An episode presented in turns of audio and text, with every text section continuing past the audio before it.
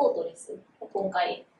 描いていたってことで、それはあのもちろんベースとしてあるはず。でもうちょっと言うとこういうお金で解決できる問題で不動産っていう分かりやすさ。うん。でで、まあ、市場もあって貸し出し賃料も分かってる。でこういうのってあのファンドは入りやすいんですよ。そういう特に不動産ファンドとか。うん。だからあのすごく、えっと、値段次第あとは株価次第というか値段次第にはなるけど、もちろん値段によっては、誰かこうやってスポンサーが現れるのは、何ら不思議なことではなくて、もう現れるして現れた感じが僕の中ではするというか。だからこれでこういうスポンサー、まあ、フォートレスかどうかに置いとくとして、スポンサーが現れたことはすごく、まあ、それはいるよねっていう。うん、そんなびっくりなことでもない。全くない。アキさんもちなみにこういう、なんか、投資？こういう投資っていうのは GS 時代に。まあ、GS の時は、なんかそういう戦略投資部っていうチームがあって、まあそういったところではこういう、まあこういうのって、ね、典型的にディストレス投資って呼んだりするんだけど、ストレス投資。うんまあなんかその、ね、まあ、両まあちょっと表どう表現していいかわかんないけど、その、本来良かったものとか、はい。ちゃんとしたものがある特殊な事情によって、はいすごくこうなんかもう、絞っちゃう。そう、なんかキュッとしてるというか、なんか困ってるみたいな。買い叩くチャンスみたいな。そういう時に投資するみたいな。みんながこう本来元に戻ればきっといいはずなのに、一時的にこうなっちゃってるから、そうそうそう。今が入り時もうなんかく安くなって、元に戻ることを前提にしたらめちゃめちゃ安い値段になってる。なるほどね。で、お金も困ってる。お金が困ってるほどお金が持ってる人からすると買い叩けるチャンスみたいな。そういう状況だと。銭ゲバみたいな。いや、まあ、表現悪いけど、でもまあ、あの、そういうディストレスと、ディストレストなものってなんかそういうのだったりして、じゃあまあこれは結構スタンダードなことっちゃスまあ、スタンダードというのか、そうね、あのこういう人が別にあのいても何ら不思議ではないし、お金さえあれば解決できるものっていうのは意外と考えやすい。うん不動産だしね。こうこんな状態の会社にそんな600億みたいなので結構なんか素人目からするとすごいなんかび大きな投資判断だなとかって思ってたんですけど、まあ、意外とよくあることっていうか、まあ、そんなに、まあ、えっとね、出してはいると思うけど、まあ、その中でちょっとここに書いたんだけど、まあ、600億っていうのも、まあこれあの、ローンって300億なんですよ、内訳で言うとね。はいこれ株でえっと120億だったかな。で、あとはね、これ新株予約権って言うんだけど、新株、えーまあ、予約で、えっとまあ、ちょっと正確な数字忘れたんですけど、まあ、200億ぐらいとか。で、まあ、全部合わせて、まあ、600億ぐらいみたいな。まあざっくりこんなイメージ。このローンが、まあまあえげつないローンではい、これ金利が、まあちょっと諸条件はあるんだけど、年間14.5%。だねなんかアイフルとかアコムそう、的なそう。設定ですよね。消費者金融、消費者金融からお金返ってきたみたいな感じ。そうですねローンって要は借金ってことですよね。なるほど。だから、あの、このね、金利だけで、毎年、えーね、43.5億円払うの。レオパレスはフォートです。結構な額ですね。結構長く。で、これは3年間はローン返してダメっていうローンなのね。あもうそういう握りになってて。ね期限前弁済禁止。かごめんなさい、ローン100、ちょっと結構うまくいって、100億ぐらいか先に返せそうだわみたいになっても、返せないってことですそう、ね。返せない。そんな借金あるんですね。あるある。もちろん。返しちゃダメよって。あの、まあ一応ね、あの、今回のやつで言うと、ちょっと入居率とか次第では2年で返してもいいよっていうのあるんだけど、本当そうい。そう。で、金利は10%に減免してあげるとかっていうのはあるんだけど、あのーまあ、ざっくり言うと、14.5%の金利を3年間はフィックス。もうこフィックスで固定。この120ちょいは絶対払わなきゃいけないってことです。そう、だから43年合計で言うと、43.5億の金利かける3年の、まあ、130億円ぐらい。っていうのは、3年合計でレオパレスはフォートレスに払う。金利だけで払う。もうそうすると、もうこの金利の収入だけで、もうこれ株入れたお金返ってきちゃってるのね、120億。まあ、レオパレスが、まあ、仮になんかその投資として、ちょっとなんかまああんまりそうでもなかったけど、まあ、一応存続はしてますみたいな状況の場合、3年間で130億に返ってきてるから、その、レオフォートレスから見ると、まず株の120億円入れた120億は、金利でほぼチャラパー、むしろちょっとお釣り来てる状態。10億ぐらいしてますよね。10億ぐらいお釣り来てる状態。でもちろんローンの300億は入れっぱなしなんだけど、ローンって株と違って返せって言えるので、でローンの300億は、まあもし何かあったら別にレオパレスから返してもらうことはできる。もちろんその時300億返せるのっていう疑問はあるんだけど、まあ一方でさすがにレオパレスも300億ぐらいは返せるだけの資産というのが、それをまあなんか調査一応して、まあこれぐらい貸しても大丈夫だろうっていうのがまあ多分それは、そうだ、でもさすがにそれはきっと返せんだろうっていう。株と違うからね。だからその、まあローンはこれぐらいはいける、いけるでしょうという。っていうと、もうあの、3年後の姿で言うと株の120億は結局自分入れたけど返ってきてるから、入れ、返ってきてるって言っても別に株をギブアップしてるわけじゃなくて、株は持ってるね。そう、持ってる状態でお金だけ返ってきてるから、まあなんだろう、あの、もしアップサイドがあったら、むしろ、ね、それはもう、もうフリーオプションじゃないけど、うん。なんかただで株も、まあちょっと極端な話言うと、ただで株持てましたみたいな。で、まあダメになっちゃったとしても、まあもう買った分はもうここでそ回収しましたみたいなう、ことそう。これだから、あの、もし仮にね、3年後レオパレスが倒産しました。でも倒産って言っても、あの、ゼロになるわけじゃないから、うん倒産してもローンは300億のうち、まあ、何百億前、なんだったら300億全部返ってきてもおかしくないと思うんですけど、うんそしたら別にそんなに痛まない。金利で回収してるから入れた分は全部。そうすると別に損もしない。なんで意外とリスクの抑えた投資。抑えたどころか、取ってるリスクってなんだろう。このローン300そ億、う、もちろん。ローンの投資。こういうのね、よく、あの、ローン、 debt side っていうのか、そういうこう、ローン側のうん投資でよくやるもの、 equity kicker って呼んだりするんだけど、まあそういうこう、ちょっとロ、 debt plus equity みたいな。だからこうやって全部株でとか全部ローンでっていうんじゃなくてこ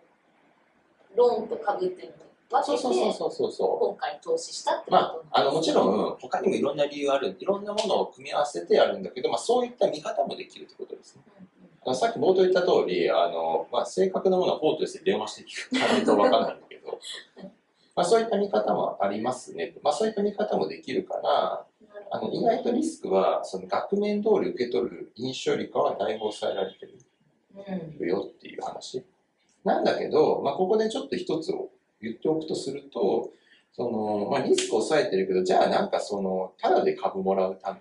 はい。もらえて、まあ、最悪デッドカロローンの300億さえ返ってきたら損はしない。うん。し、儲かったらアップサイドはすごい大きいみたいな、そういう、なんか、ちょっとこう、ね、ちょい乗り的な感じの投資ですかって、多分そんなことはないと思ってて、割とフォートレスも、まあもちろんそういう側面、はい。ダウンサイドに触れても大丈夫っていう風なディールに仕立て上げてるけど、同時に、やっぱりちゃんとレオパレスが復活することをしっかり見てる。うんうんまあそこ、まずそこをちゃんとやっていこうっていう風に見てんだろうなと思います。レオパレスの復活っていうのはさっき言ってた、まあ、修繕も全部終えて、まあ、今までやれてたビジネスの業績モデルにこう戻っていくっていうようなシナリオそと、う。えっていうこと、なんですかねそれともなんか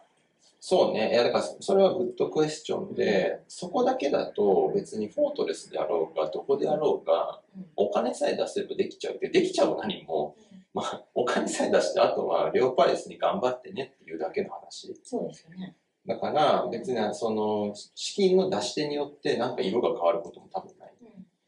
から、もしや、まあこれはもう本当多分推測なんですけど、まあフォートレスが、もし、その、フォートレスならではの味付け。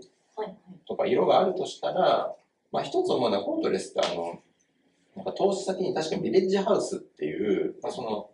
なんだろうな、固定所得者数、その単身者向けかな、はい。の、まあそういうワンルームマンションみたいなことをやる、うん。マンションアパート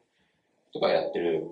事業があって、まあそこに確か出資とか投資してるはずで、フォートレスの出資先にそういう会社があるそうってそうそうそう、ビことですね。レッジハウスっていうね。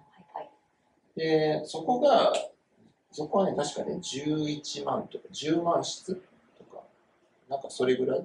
そのぐらい、えっと、ビレッジハウスはそれぐらい管理してるってことですか？多分多分うん。あ、で、ビレッジハウスは、レオパレスはこれ管理しとかね、別に持ってないけど、ビレッジハウスはこれで部屋持ってるなるほど、なるほど。自分たちで実際に持ってる物件が10万室あるってことそれが多分10万室ぐらいあはい。って、で、それが、まあ要は、ちょっともう、ここからただの推測。ななんでこんな推測するかというと、フォートレスってあの、ちょっと全然話違うんだけど、インビンシブルっていう、あの、まあ、リート？ホテル、そうそうそうそうそうそう。とか思ったりとかして、まあ、なんていうのかな、あの、よくそこにね、フォートレスのアセットなんか移したりとかってやってたりするんだけど、そうそうそうね。そう。まあ、リート、インビンシブルっていうリートのハブに移していく。なんかそんなノリで、このビレッジハウスも、なんかこう、どういうスキームかはちょっと別にそれを今ここでか想像してもしょうがないんだけど、この10万室、11万室っていうのを、レオパレスに50万室にくっつけていく。ここに持っていくみたいな話とか、まあ、要はこことなんかコラボして、レオパレスの企業価値を上げていく。まあシナジーが上げられるんじゃないかみたいな。のを少し、まあもうちょっと言うと、ビレッジハウスのこのイグジット先なのかもしれないけど、エグジット先っていうのは、あまあ、投資の、なんだろう、まあ、彼らがフォートレス、ビレッジハウスに持ってるわけだよね。でこれをレオパレスに売る。会社ごと売ってしまうってことですね。まあ、合併かもしれないし、まあ、ちょっと適当なこと言ってるけど、まあ、そういういろんなやり、まあね、なんかあるいは単純なシナジーかもしれないけど、まあ、し一番は不動産でシナジーもクソもないから、まあ、要要はもう一緒になるって話なんだけど、で、あの、そう。スキームとかはうんぬん置いといてまあ、ここでもちょっとフォートレス的には美味しくまあ、美で味しいきる可能というよりも性が、あるかな。あの、まあ、そこ、そういう使い道もあって、でもそれをやるには、今の時価総額とかじゃ全然足りなくて、っていうのもこれね、ビレッジハウスの10万室とかではね、全然知らないけど、これまあざっくりね、これワンルームとかで単身者用だから、一部屋500万円ぐらいうん、あの、この不動産で、まあ、どこにどんな不動産も知らないけど、まあ一部屋500万円ですと。でこれかける10万室。うんでやると、だいたい5000億ぐらい。5000億円とかなのね。だまあ、仮に500万、平均500万円の部屋だとしたら、ビレッジハウスの総資産って5000億。うんなんで、まあ、わかんないけど、ご50、ここから60%、まあ、ローンがあるとすると、そのビレッジハウス事業の資本うんで、まあ、大体、まあ、例えば60%ローン出すと、まあ、2000億円ぐらい。要は40%が資本ですみたいな。すると、これの株式価値は2000億とか、時価総額2000億円みたいな、これの事業。まあ、めっちゃ適当だけど。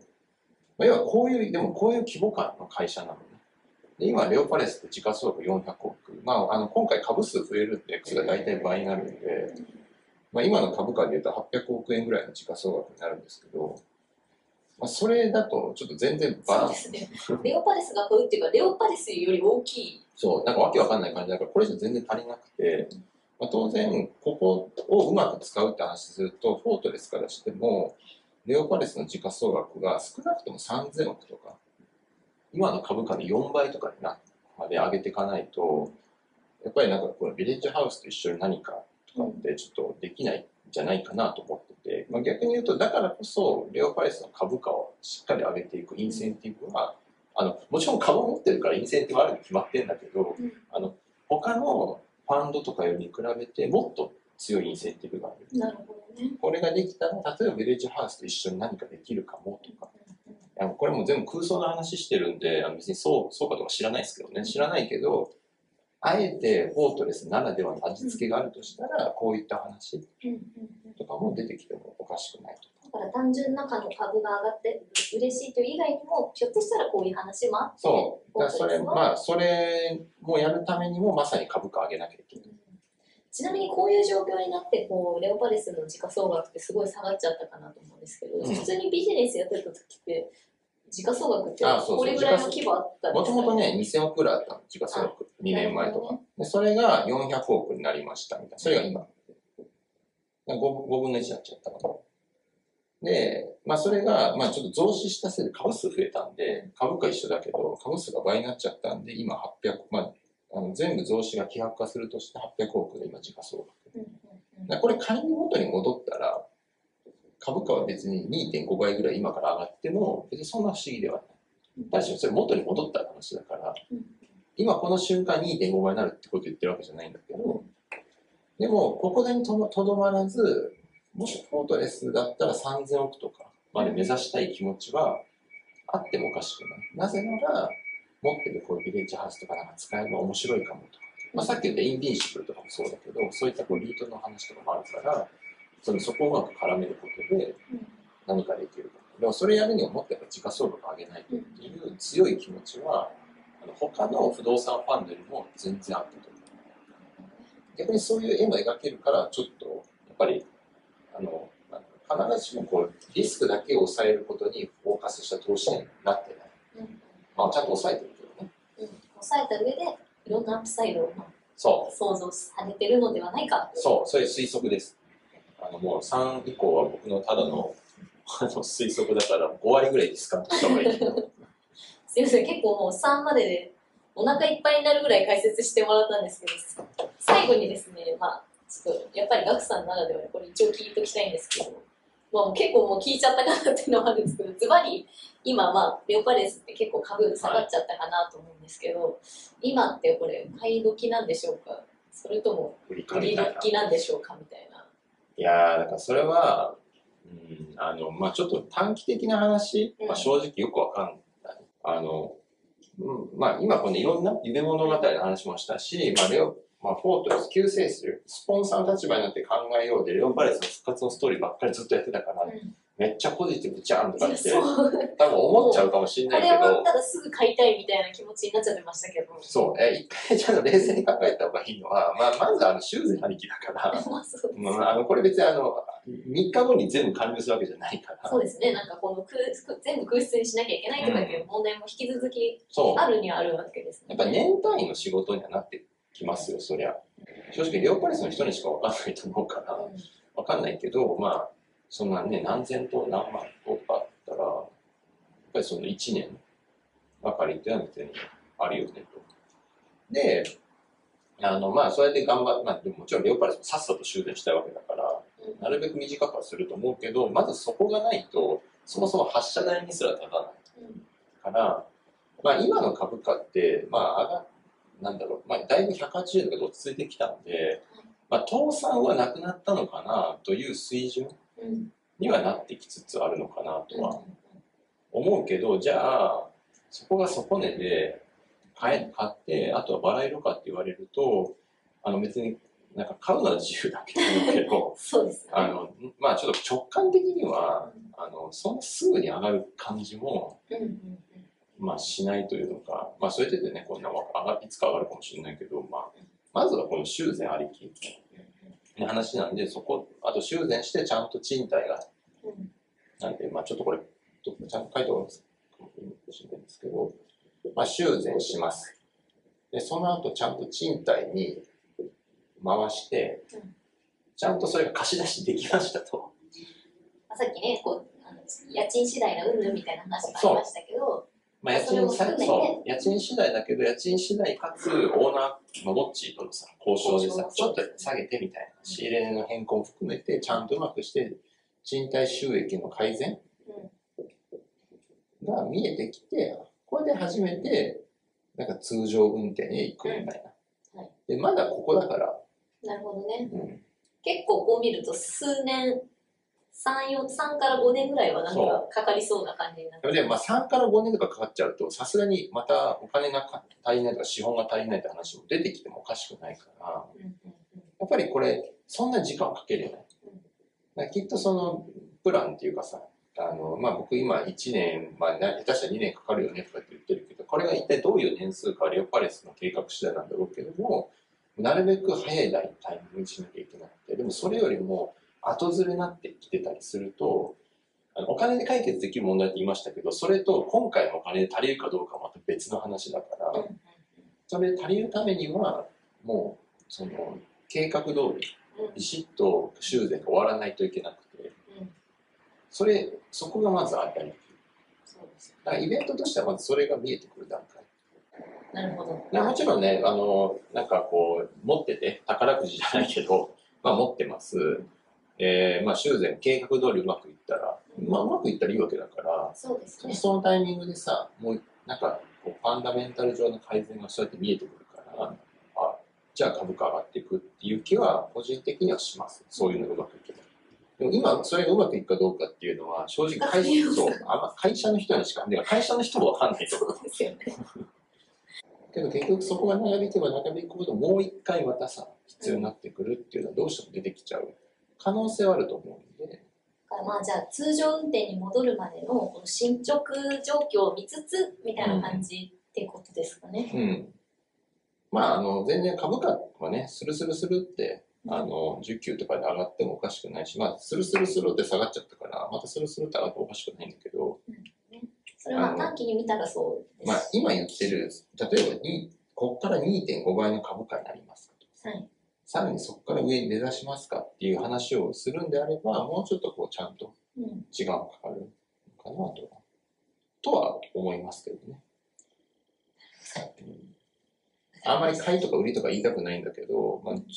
うまくいくんだったら、それは長期的にはうん面白いと思う。あのうん、買って。まあ一口噛んでたらなんか数年後ちょっと面白いかもなみたいなのはちょっとありそうまあ、ありそうな気もる。するけど、時間的なロスもあるかもしれない。それこそこれ2年かかりますって話をしてんだったら、まあ少なくとも1年ちょっとぐらいは株価お休みかもしれないから、その場にね。そうですよね。じゃあ他の投資した方がいいやっていう考えもあるだろうし、うん。まあでもいやもう別に他の投資先とかないから、うんいやいや2年って言ってもひょっとしたら1年で終わるかもしれないし、なんなら半年で目処が立ったら、半年後に株価上がるかもしれないから、うんあとそうやってみんなが思い出すと、もっともっと早く、うんうんうんもう1ヶ月後に株価上がってるかもしれないから、